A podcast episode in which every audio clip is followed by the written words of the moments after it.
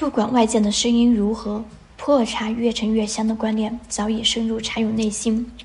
关于越陈越香，我们先不置褒贬，但可以确定的是，随着仓储时间的增加，普洱茶的品饮体验是有变化的。良好的基础带来良好的转化，毋庸置疑。而良好的基础包括良好的原料和工艺。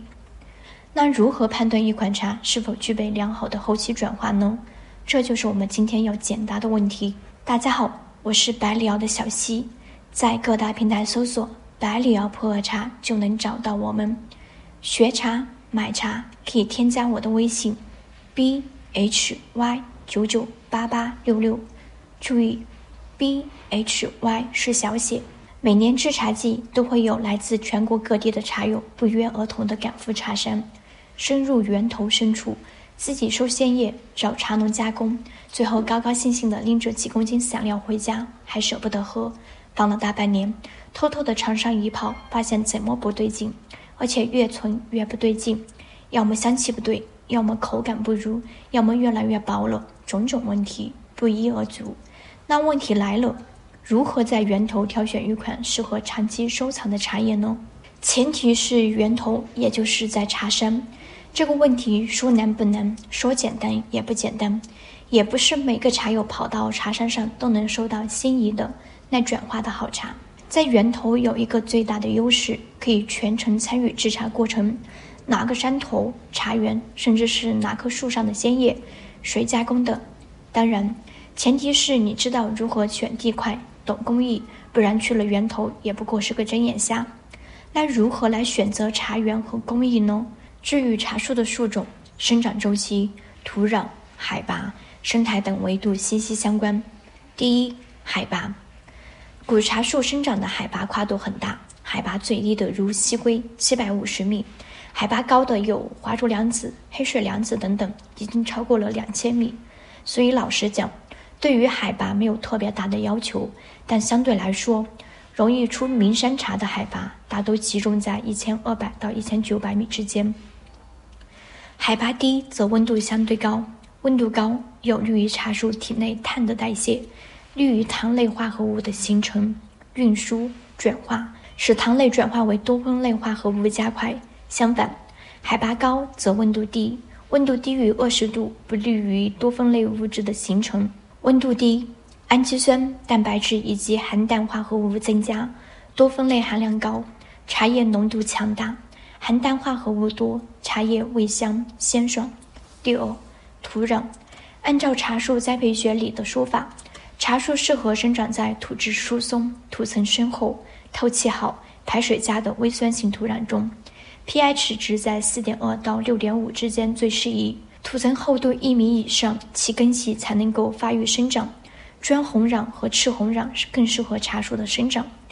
茶圣陆羽也说过：“上者生烂石，中者生砾壤，下者生黄土。”放到今天依然实用。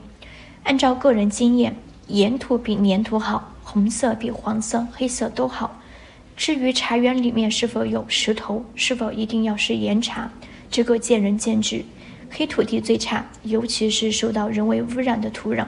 第三，茶园的选择，茶树栽培学里面的说法，茶树喜温、喜湿、喜阳、喜慢射光、耐阴。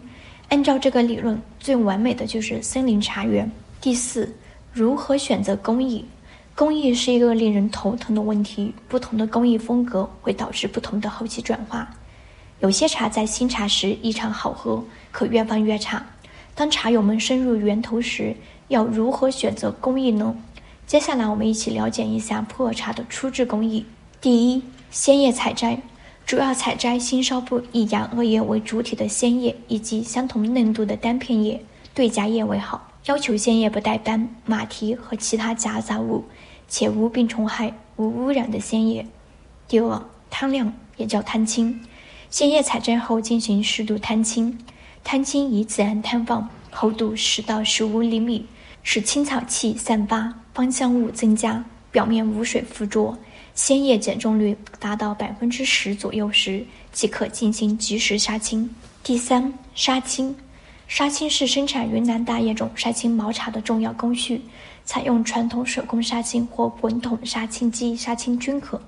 杀青主要掌握杀匀、杀熟的原则，做到多透少闷、闷斗结合，使茶叶湿水均匀，控制杀青液含水量在百分之六十到百分之六十五。杀青太嫩会产生较重的青涩味，红叶红梗增加；杀青太重会导致焦味、焦片的增加，同时不利于云南大叶种杀青毛茶适量酶活性的保存。第四，揉捻，揉捻过程以掌握以轻柔为主，重揉为辅，把握好轻重轻的原则，揉五到十分钟为好。因为大叶种鲜叶肉薄，含水量高，揉捻应该适度偏轻。一掌握揉捻液，表面有少量的茶汁渗出，手捏成团，并有粘手感为好。若揉捻太重，成品的色泽偏暗，欠油润，芽叶不完整；若揉捻太轻，成品香气低，滋味偏薄，汤色清淡，浸泡时水浸出物缓慢。第五，筛青，将揉捻后的茶青剪块，甩顺，均匀撒到筛场，抓一把茶条，用力甩晒，容易成条形。让毛茶条索更直，外观更漂亮，保证干茶条形完整。看一款茶是否具有良好的后期转化价值，原料是基础，工艺是关键，最后才是仓储哦。本期内容就到这里结束了。想要了解更多的普洱茶知识，可以添加我的微信 b h y 九九八八六六，注意 b h y 是小写。